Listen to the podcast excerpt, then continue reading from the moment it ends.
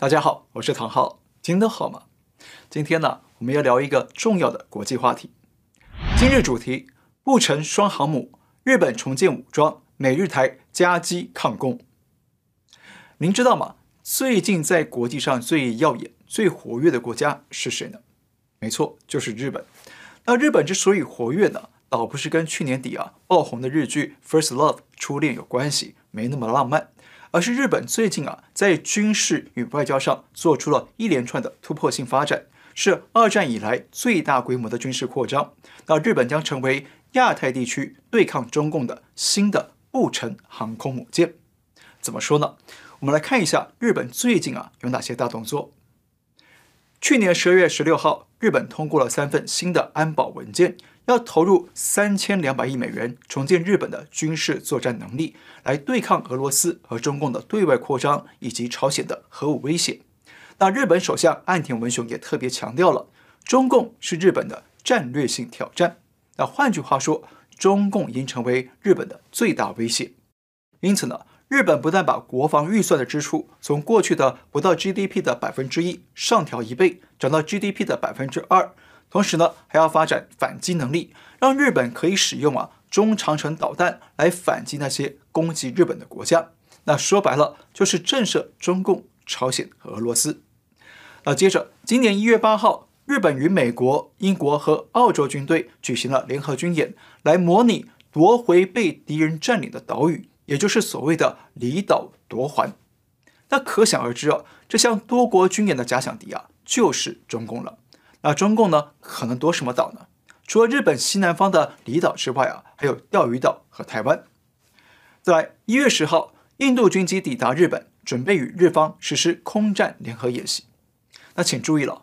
包括美国、英国、澳洲之外，连印度也加入了西太平洋的联合军演。也就是说啊，澳英美联盟和四方对话的成员国美日印澳和英国呢，都开始采取实际的行动，在日本展开军事合作，那就是二战后第一次见到这样的场面。接着，一月十一号，日本与英国签订了很重要的互惠准入协定，也叫相互准入协定，也就是呢，允许双方在彼此的境内来部署武装部队，并且一起进行演习训练。那说白了，日本与英国啊，等于缔结了准军事同盟的关系啊，就差没有说啊，一旦有事。彼此相互协防的约定。那同一天呢，日本跟美国举行了国防部长与外交部长的二加二会议。那双方除了强调台海和平的重要性之外，美方也决定扩大与日本的军事合作，包括了保护日本的太空卫星、为日本配置远程导弹，还有升级美国驻日本的海军陆战队、成立滨海作战团等等。那目的很明确啊，就是要联手对抗中共的军事扩张。一月十二号，日本南方的无人岛马毛岛开始动工了，要新建自卫队基地，而且未来啊将作为美国航空母舰的舰载机训练基地。那换句话说，马毛岛将成为另一个不成的航空母舰。那接着关键的重头戏来了，日本首相岸田文雄跟拜登呢在一月十三号见面会谈。那拜登宣誓。美方会全力的支持美日双方的军事同盟，应对印太地区越来越复杂的区域形势。那拜登跟岸田说了什么呢？他们在会后啊发表了联合声明。那我们来说一下，有几个重点。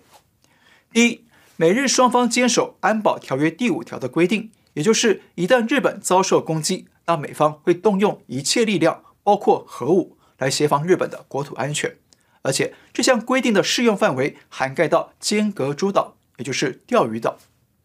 好，这一点呢，其实就是美日安保条约最核心的威力，也是中共最顾忌的重点。一旦中共对日本本土发动攻击呢，那么美方啊就可以依照协定来出兵协防，帮助日本抵抗攻击，或者是做出反击。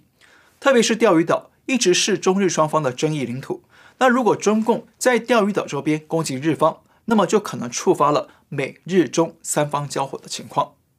那现在美方重申，安保条约第五条适用于钓鱼岛，这就等于是在警告中共不要在钓鱼岛轻举妄动，以确保啊东海海域的稳定。第二，美日将加强安全合作的力量，来应对各种新兴的挑战与威胁，包括网络领域和外太空领域的威胁。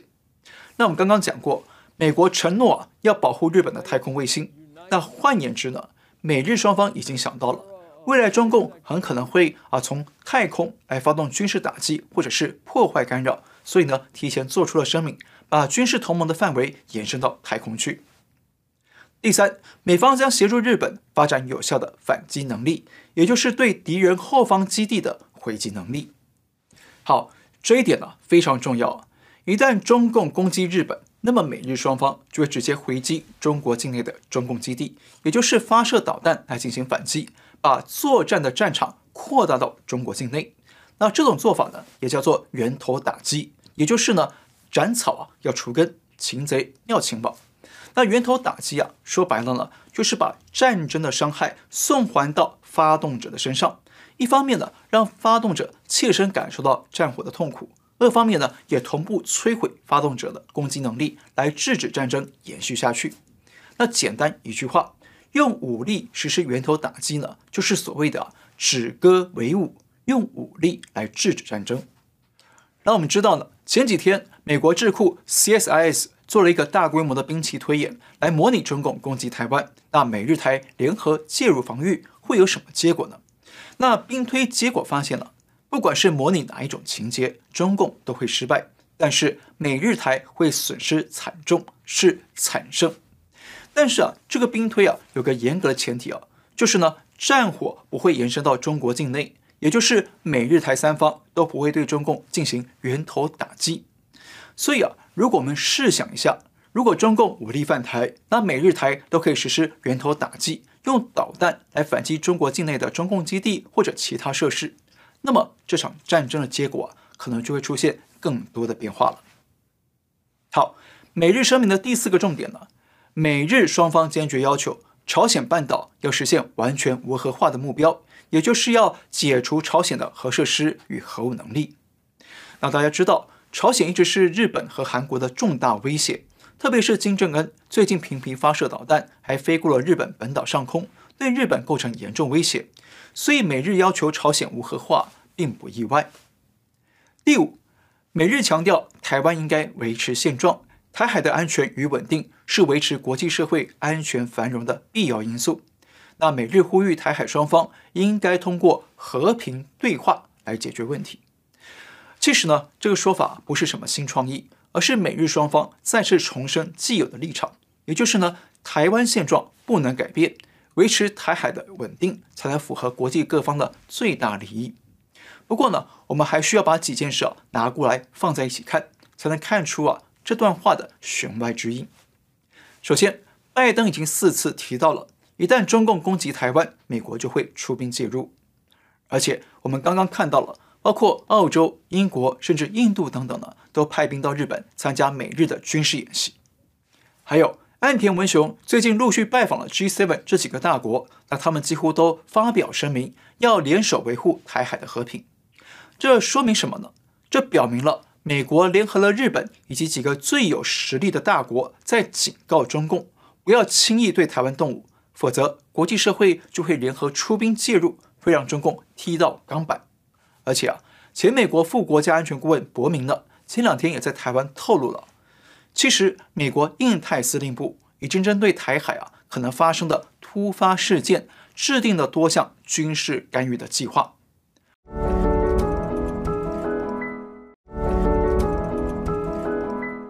换句话说，一旦两岸开战，美军介入呢是大概率事件。那如果美方介入，那么就会联合日本的力量，使用日本的军事基地，从而联手介入台海，协防台湾。只是呢，会介入到什么程度，交战到什么地步，目前呢还是未知数。还有我们刚刚提到的美国智库的兵推，结果都是各方惨烈啊，不管是胜方或败方呢，没人占到便宜。而且对中共来说，不但没能实现夺台统一的政治目的。还会重创自己的军事实力和经济，那更不用说中共还会遭到国际社会的全面孤立和经济制裁。那中共政权呢，也可能出现内部政变的情况。那么，我们把刚刚讲的这几件事情啊合起来看呢，就会看出，其实美方跟盟友们呢在联手向中共发出信号。你千万不要对台湾动武，否则损失惨重，后果自负。那简单说，美方不是要挑衅中共、刺激中共来打架，而是要通过这些外交行动和兵推呢，来警告和制止中共不要开战，要止战与未战。因为呢，预防性止战的成本与代价会远远低于交战后才止战，所以美方在通过这一系列的言论和举措呢，来提醒中共要务实的考虑攻击台湾的代价，可能会让习近平赔掉政权，会赔掉中共的实力，同时呢，也借此来稳定台湾的内部民心，来敦促台湾要加强备战，提升防卫实力。最后，美日联合声明的第六个重点呢，呼吁中共要提供充分的、透明的病毒数据，让全世界可以做更多的准备来防范疫情扩散。言外之意呢，就是暗批中共一直掩盖疫情，还有输出病毒打超限战的嫌疑。好，那看到这里啊，我们可以发现，这次的美日领袖峰会呢，以及日本最近啊一连串的军事与外交行动啊，其实都是在剑指中共。都在针对中共的军事扩张，在安排进一步的围堵与反制。那这也凸显了中共已经是目前地球上的最大威胁，是全人类的共同大敌，就像病毒一样，甚至呢比病毒还危险。因此啊，美方不但鼓励日本重建军事实力，提供日方远程导弹和反击能力，还要组建新的滨海作战团来协防南西诸岛和台湾，还把澳洲。印度、英国都拉进来一起练兵打群架，那这表明了美方为了要同步应对欧洲的俄罗斯和亚洲的中共呢，所以要把日本打造成另一艘不成的航空母舰，让日本呢除了可以独立应对中共的威胁，确保日本的国土的安全呢，还可以成为美方的远东基地，帮助美方在东海、台海和南海来应对中共的挑战，来维持印太的区域稳定。而且别忘了，美方虽然不能驻军台湾，但是美方已经通过国防授权法，要帮助台湾打造成武器库和弹药库，让台湾呢，万一遭到中共攻击的时候，有足够的武力来抵抗，来撑到盟军介入支援。而台湾呢，过去就被麦克阿瑟将军称为不成的航空母舰。所以在我看来啊，美国现阶段的战略呢，很像在打造自带强大火力的双航母。从东北方和东南方来同步牵制中共，要大幅提高中共进犯台湾的成本与风险，来增加中共制定战术的复杂度，从而推迟和拖长中共的备战时间，好维持台海与东海的稳定。好啊、可想而知啊，中共看到美日联手封杀他们了，阻止他们进犯台湾，当然是觉得啊如芒在背，浑身难受。尤其是中共啊，对日本在军事上的加速重建以及国际地位的快速崛起呢，已经感到紧张了，担心会威胁到他们进犯台湾的进程。所以，中共官方和文宣系统呢，也不断地发动宣传战来攻击美日台三边，批评台湾是以外谋独，说日本是极端右派崛起，批美国是以台制华等等。不过呢，除了谩骂之外啊，有一个人很敏锐地意识到了。东亚局势的变化对中共很不利，这人是谁呢？前《环球时报》总编辑胡锡进，他在微博上说，中方可能要动脑筋来想办法把日本从美国的走狗变成中国的小兄弟了。那为什么老胡这样说呢？因为啊，他可能也发现了美方跟国际盟友的联手布局对中共相当不利，如果继续硬碰硬啊，可能会让中方损失惨重。所以呢，他赶紧敌进我退，想要提醒当权者改用啊、利诱或者呢怀柔的手段来拉拢日本，分化美日联盟。那说真的，老胡啊不愧是雕盘老手，看到不利中共的局面呢、还可以把劝谏当局的话说得这么高高在上。不过呢，从老胡的反应来看呢、我们可以推测，中共接下来很可能会采取几种手段来反制日本。第一。利诱怀柔，收买统战，要拉拢日本的亲共政客与商业界，来营造啊中共想与日本劲弃前嫌，重新修好，说愿意跟日本分享中国市场开放的机遇。第二，继续文攻武吓，通过军事肌肉来恐吓日本的反共人物与一般民众，来制造战争的恐惧感，维持中共的强势形象，同时呢，不让外界看穿中共心慌了。第三，在日本内部煽动反战和和平的舆论，也就是呢，通过大量的媒体言论和政客的说辞来声称，如果日本重建军力，就会跟中共爆发战争，就会失去和平。也就是呢，要用要和平不要战争的口号来迷惑日本百姓，来阻止日本的军事重建。但其实啊，这是一种彻底的误导与偷换概念。那我们讲过，中共在台湾呢、啊，就是用和平统一的话术来掩盖中共对台湾的并吞野心，而台湾的亲共政客、亲共媒体呢，也跟着里应外合，用要和平不要战争的口号来阻止台湾强化国防力量，阻止台湾跟美国和日本进行安全合作。那这就是啊，典型的偷换概念。用政治正确的词汇来掩盖中共见不得人的侵略伎俩。那中共这一套颠倒黑白的舆论战、认知战呢，在台湾是用得得心应手，所以接下来很可能会复制到日本社会里头，安排某些亲共政客、媒体呢来宣传和平，不要战争，从而引导社会反对日本重建军力，来维护区域和平。其实要破解这套骗术啊，也很简单。为什么台湾和日本要增强军事力量呢？不就是因为是中共一直加强军事力量，扩大对周边国家的侵略威胁，所以大家才被迫要加强防卫嘛。所以如果真的要和平，不要战争，那么该谴责的对象就是中共，而不是台湾或日本，这才是真正的合理逻辑。否则啊，你就像在韩国高喊啊，我们要全面解除武装，那金三胖就不会打我们。或者呢，是在强盗面前高喊：“我们把家门打开，金库打开，强盗就不会抢劫我们。”那这种说辞啊，都是似是而非、一厢情愿的自欺欺人，是中共用来扰乱敌营、分化对手的常见手段。